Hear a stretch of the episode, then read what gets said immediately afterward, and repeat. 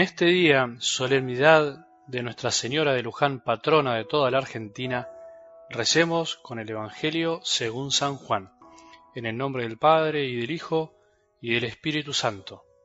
Junto a la cruz de Jesús estaba su madre y la hermana de su madre, María, mujer de Cleofás, y María Magdalena. Al ver a la madre y cerca de ella al discípulo a quien él amaba, Jesús le dijo, Mujer, aquí tienes a tu hijo. Luego dijo al discípulo, Aquí tienes a tu madre. Y desde aquel momento el discípulo la recibió en su casa. Palabra del Señor.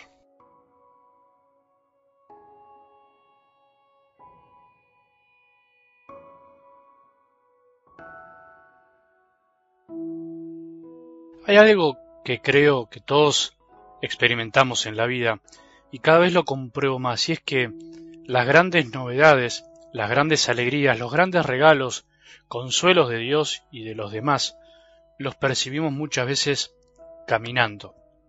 Quiero decir, avanzando, moviéndonos, no estando quietos, sino buscando, sabiendo que en la medida que salimos de nosotros mismos, todo se pone más lindo.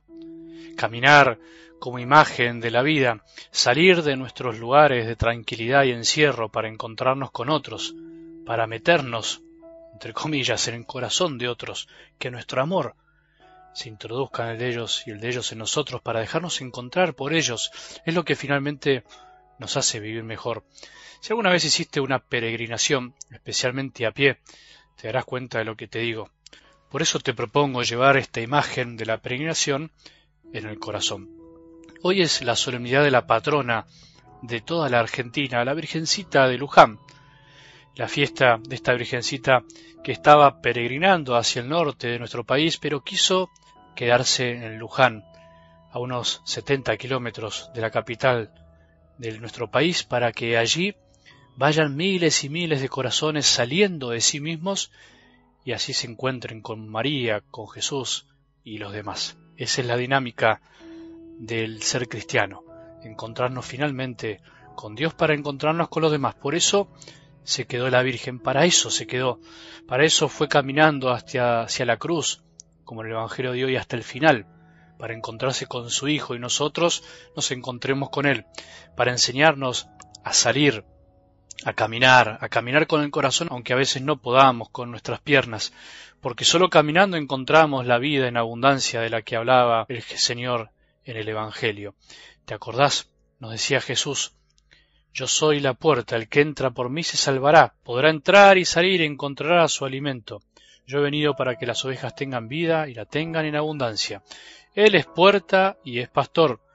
Entramos al corral para estar con él y con otros, pero podemos y tenemos que entrar y salir para encontrarnos los buenos alimentos de la vida, tanto dentro como fuera, que son nuestros afectos, los más olvidados, tu comunidad, los abandonados, los despreciados, los abuelitos, los enfermos.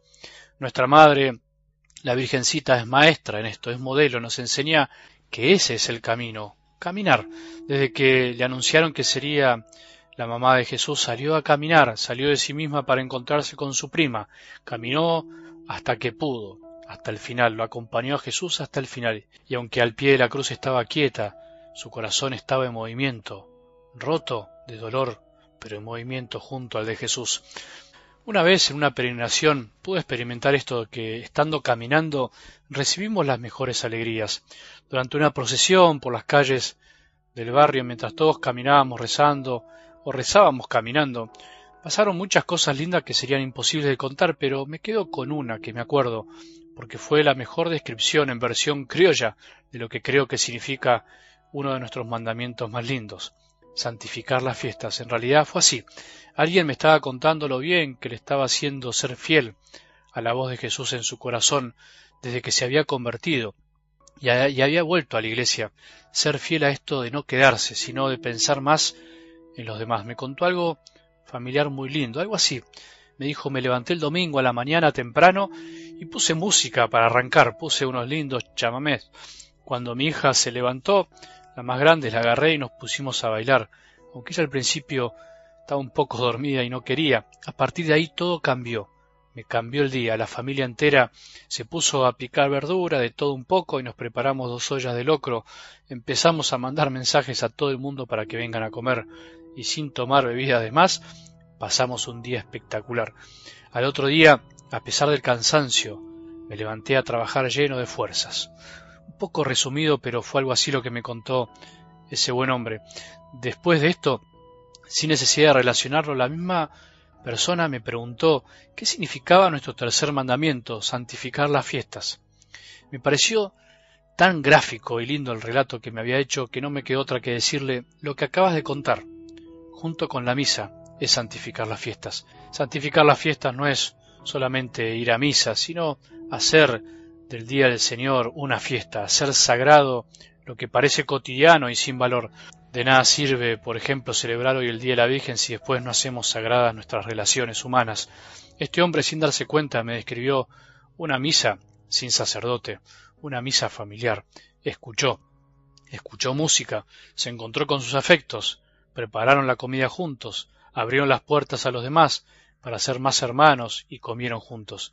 ¿Te das cuenta que eso también, de alguna manera, es la misa pero estando con Jesús. ¿Te das cuenta que Jesús quiso quedarse por medio de una comida para que también aprendamos a ser sagrado lo cotidiano?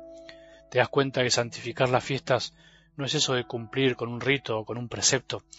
¿Qué papel juega María en todo esto? Y bueno, muy difícil no es, ¿no? Imagina una comida familiar sin mamá. Imaginemos una vida sin madre, sin su presencia. No es posible imaginar una iglesia sin María. No es posible imaginar una fe sin la mamá. Es imposible que María no haya estado con Jesús hasta el final. No es posible un país sin María. No es posible tu vida sin María. Aprendamos de ella y encontremos lindas sorpresas de Jesús mientras caminamos.